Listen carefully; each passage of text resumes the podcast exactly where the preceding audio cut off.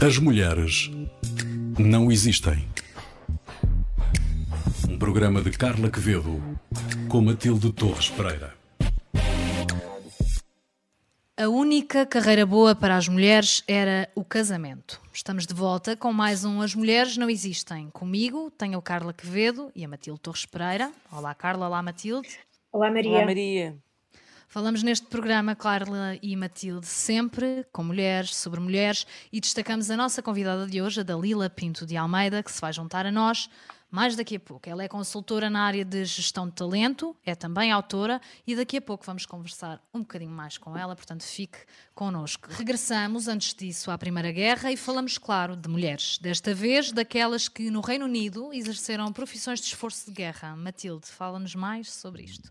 Obrigada, Maria. Então, o que se passou foi que em 1914, durante a Primeira Guerra Mundial, foi assim a primeira ocasião na história em que as mulheres tiveram a oportunidade de ocupar o lugar que, no, ou postos de trabalho que eram tradicionalmente de homens. Uh, e até então, a filosofia da época era que as mulheres não era suposto terem sequer cérebros. A ideia era uh, casarem, casarem trabalharem em casa. Aliás, foi o que tu disseste no início do programa, a única carreira que havia disponível para as mulheres era o casamento. E, e o facto é que as mulheres foram para as fábricas, a dada altura estavam 900 mil mulheres em fábricas de munições, e essas mulheres tinham direito, por exemplo, a deixar os filhos em creches, que foram criadas na altura, um, mas ao mesmo tempo uh, ganhavam metade do que aquilo que os homens uh, anteriormente ganhavam nas mesmas funções, uh, ficavam amarelas por causa de, dos químicos com que lidavam. Um, e a verdade é que, assim que acabou a guerra, os homens voltaram com os elevados níveis de desemprego que sentiam na altura, a maior parte delas foram mandadas de volta para casa.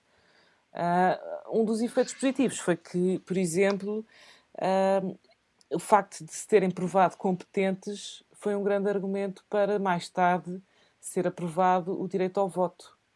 Uh, mas a Carla tem em si mais Exato. algumas coisas para acrescentar. Foi a base, foi a base, dizem que foi a base de, há uma interpretação, pelo menos nesse sentido, uh, que terá sido a base para depois a luta pelo direito ao voto, não é? Uh, mas o que me impressiona também nisto, Matilde, um, é a história de como as mulheres também começaram a jogar futebol nesta altura, ah, porque diziam que, que, fazia bem à saúde, não é? Para compensar todos aqueles químicos uh, das fábricas de munições e uh, o que elas faziam era, era encher as balas, as munições de, de pólvora e daí aquela cor amarela que tinham. Uh, e por isso jogavam futebol e constituíram-se em, em equipas de futebol, tiveram muito sucesso e mal a guerra acabou acabaram baniram. imediatamente com isso, baniram totalmente, acabou o futebol. Não, é? não mas é impressionante que só levantaram isso, só levantaram essa proibição em 1969. Exatamente. Ou seja, as mulheres estavam proibidas de jogar futebol profissionalmente durante mais do que metade do século, que é absolutamente Exatamente. impressionante. Exatamente. Tiveram aquele momento ali na Primeira Guerra e depois, Era medo que se tornassem demasiado populares. Foram, a partir daí foram absolutamente desconsideradas depois de se ter provado o, o, o valor delas, não é verdade? Completamente. Exato. Passamos agora, Carla e Matilde, até porque já está aqui connosco, à conversa com a Dalila Pinto de Almeida. Bem-vinda, Dalila. Olá. Olá, Dalila. Temos connosco a Dalila Pinto de Almeida. É licenciada em Psicologia, tem uma pós-graduação em Gestão de Recursos Humanos, variedíssimas certificações na sua área de especialidade. Depois de ter desenvolvido esta atividade em, numa, em várias consultoras nacionais e numa internacional, criou a DPA Consultoria uh, em 2014. Escreveu três livros, uh, dois sobre a área de gestão de talento. Uh, o primeiro em 2011, intitulado Mudar de Vida. O segundo em 2017, com o título Era uma Vez um Talento. E mais recentemente publicou um livro um pouco diferente, uh, sobre a relação entre os artistas e o, seu, e o, espaço em que trabalham, um livro que publicou com fotografias de Manuel Falcão. Dalila, um, as mulheres mudam mais facilmente de vida profissional do que os homens? Isto numa Olá, referência Carla. ao teu livro Mudar de Vida, Olá. Olá, Carla. Bom, em primeiro lugar, muito obrigada por este convite. É uma honra estar aqui convosco. Em relação a essa questão, eu, eu só posso falar da minha percepção sem dados estatísticos rigorosos. Claro, claro. E, e desde logo gostaria de fazer aqui uma distinção um, que se prende com uh, a época que estamos a viver, ou seja, de há 10 anos para cá, uh, o mercado de trabalho alterou-se profundamente. E, e alterou-se profundamente, quer para mulheres, quer para, para homens. Um, claro. Penso que tradicionalmente uh, as mulheres mudavam menos um, e talvez, enfim, uma das explicações seja porque uma mudança envolve sempre um esforço maior. Quando se aterra num novo emprego, uh, é preciso um esforço maior, é preciso uma disponibilidade maior e, e, e provavelmente as mulheres teriam alguma dificuldade e era mais seguro, jogavam talvez mais pelo seguro. Eu penso que hoje em dia isso hum, já não é assim e as novas gerações hum, tendem a, a, mostrar comportamentos muito diferentes, caminha-se para uma partilha de responsabilidades uh, para aqueles que, enfim, que têm uh, família e, e, sobretudo, porque há nas mulheres uma grande apetência por, aprend por aprender e por uh, se desenvolverem. E isso muitas vezes uh, acontece com as mudanças de emprego, justamente. Olá, Dalila. Então, uh, aproveitando o mote do, do livro, perguntava-te como é que foi pessoalmente a tua mudança de vida e o que é que te mudou também a optar por novos rumos profissionais? Olá, Matilde. Uh, bem, em primeiro lugar, eu sou muito antiga já. E, e, mas a minha, esta minha mudança, a última mudança, que foi quando eu criei a, a DPA Consultoria, foi uma mudança muito ponderada e foi tranquila em, em simultâneo, talvez por ter sido ponderada. Correu de ter escrito o livro Mudar de Vida, uh, deparei-me com muitos exemplos na altura de mulheres e homens que, que tinham mudado de vida, mas sobretudo tinham mudado de vida por terem sido obrigados a isso. E eu não queria propriamente ser obrigada a isso, obrigados a isso porque porque foi na altura em que a Troika esteve em Portugal e houve uh, muitos despedimentos e eu não queria, não, não queria ser eu a ter a iniciativa de mudar. E mudei uhum. porque, muito simplesmente, porque já não me sentia bem onde estava. Um, e queria fazer a consultoria um, à minha maneira, com as minhas regras, com os meus timings, com os meus clientes. Uh, e foi isso, basicamente. Segundo a tua experiência como gestora de talento, Uh, achas que se pode quantificar? Não falámos ainda de preconceitos, mas, mas achas que se pode quantificar uh, o preconceito? Ou seja, quanto é que isso custa às empresas? Claramente.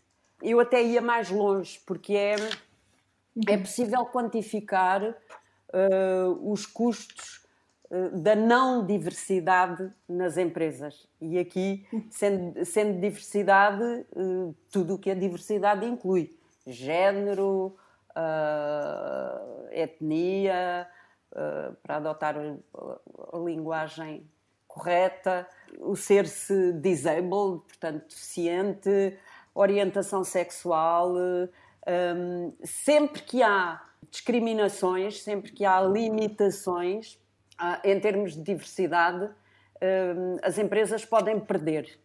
E acho Ou seja, que... não ser homem, não ser homem. Exatamente. Basicamente. Exatamente. uh, que é normalmente quem se senta nos bordos das empresas. São homens uh, heterossexuais, pelo menos uh, a transmitirem uma imagem como tal. Exatamente. e portanto, se o board normalmente era constituído por essa falta de diversidade, nós, seres humanos, temos tendência a escolher uh, as pessoas uh, para estar ao nosso lado, as pessoas que são iguais a nós ou que são mais parecidas connosco. Temos aqui um, um enviesamento que convém combater.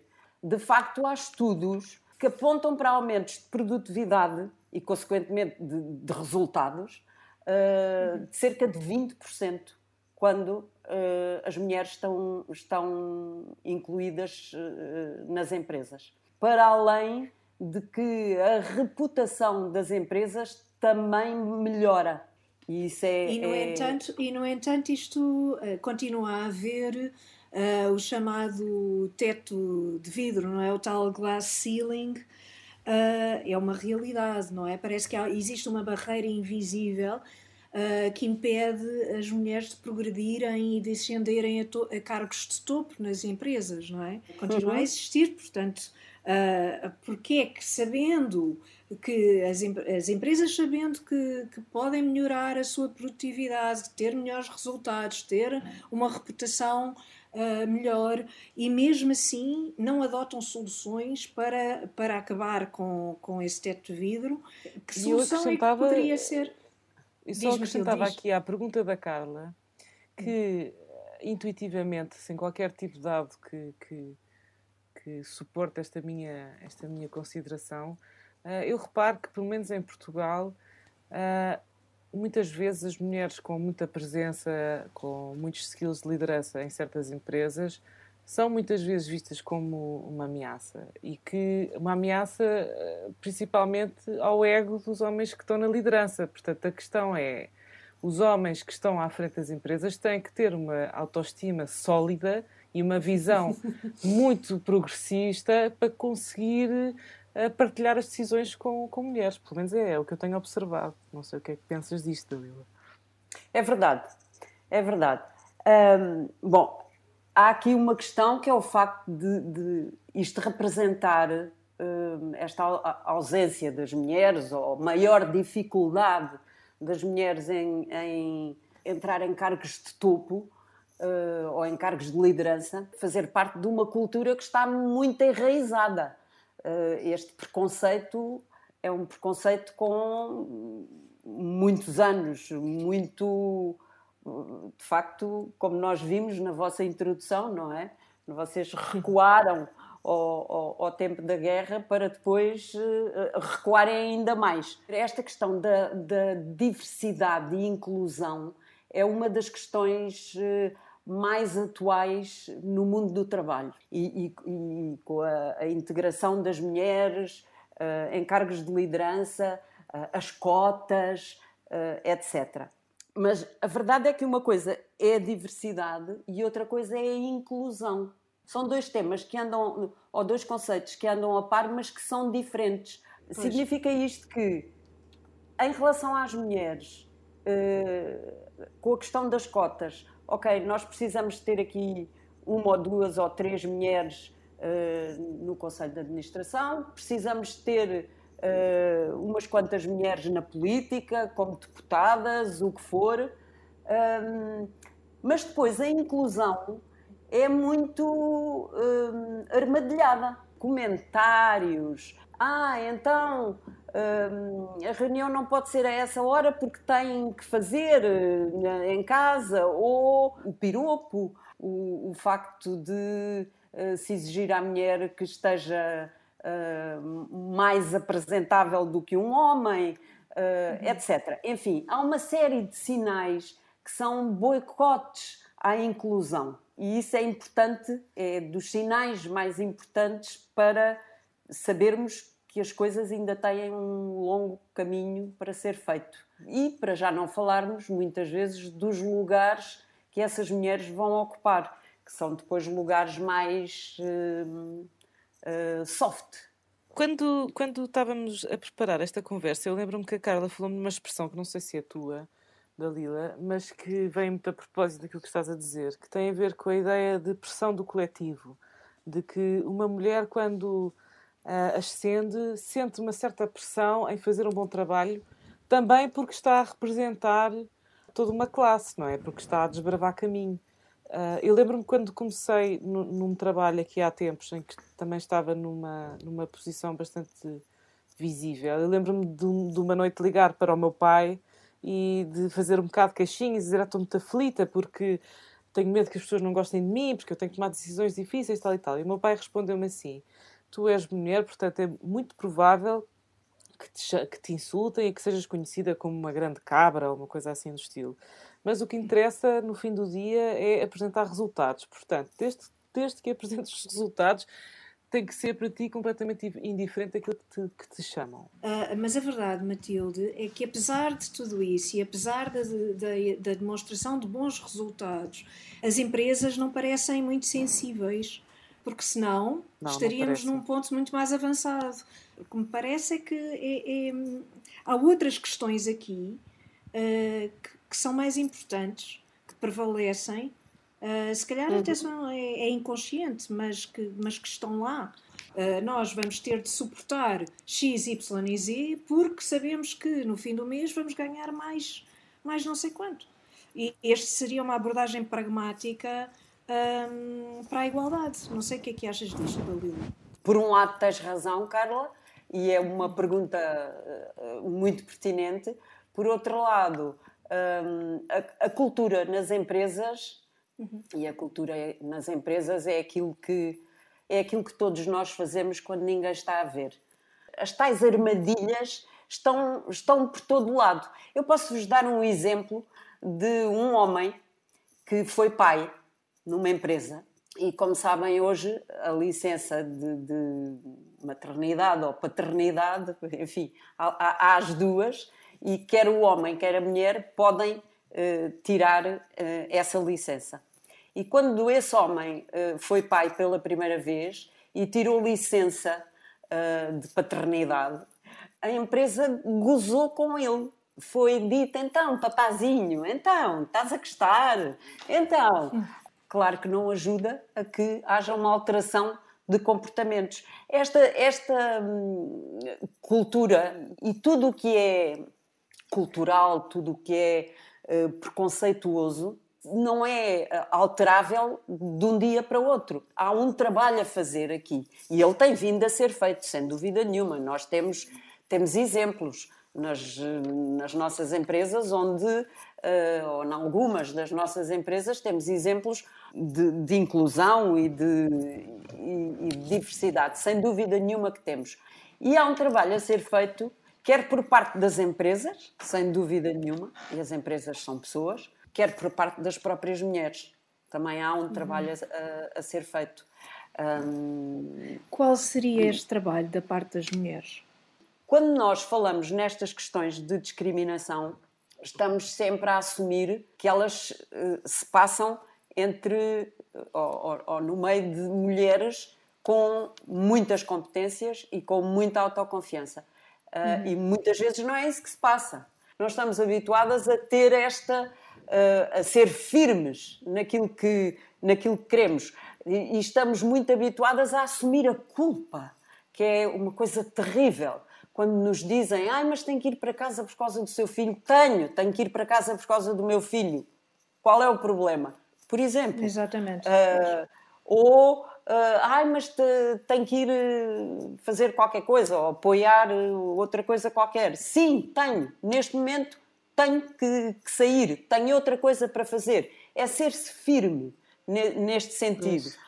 Uma, uma, uma, colega minha mais velha, um, que já tinha uma posição completamente uh, afirmada, dizia-me que quando era mais nova e estava a começar, que quando tinha que ir buscar os filhos à escola ou levá-los a uma consulta, dizia sempre aos colegas que ia ao cabeleireiro porque parecia menos mal.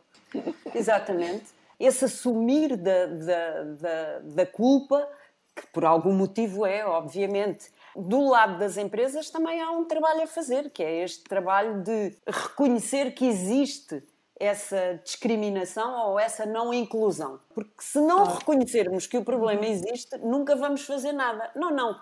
Isso não é connosco. Não, nós até temos mulheres aqui.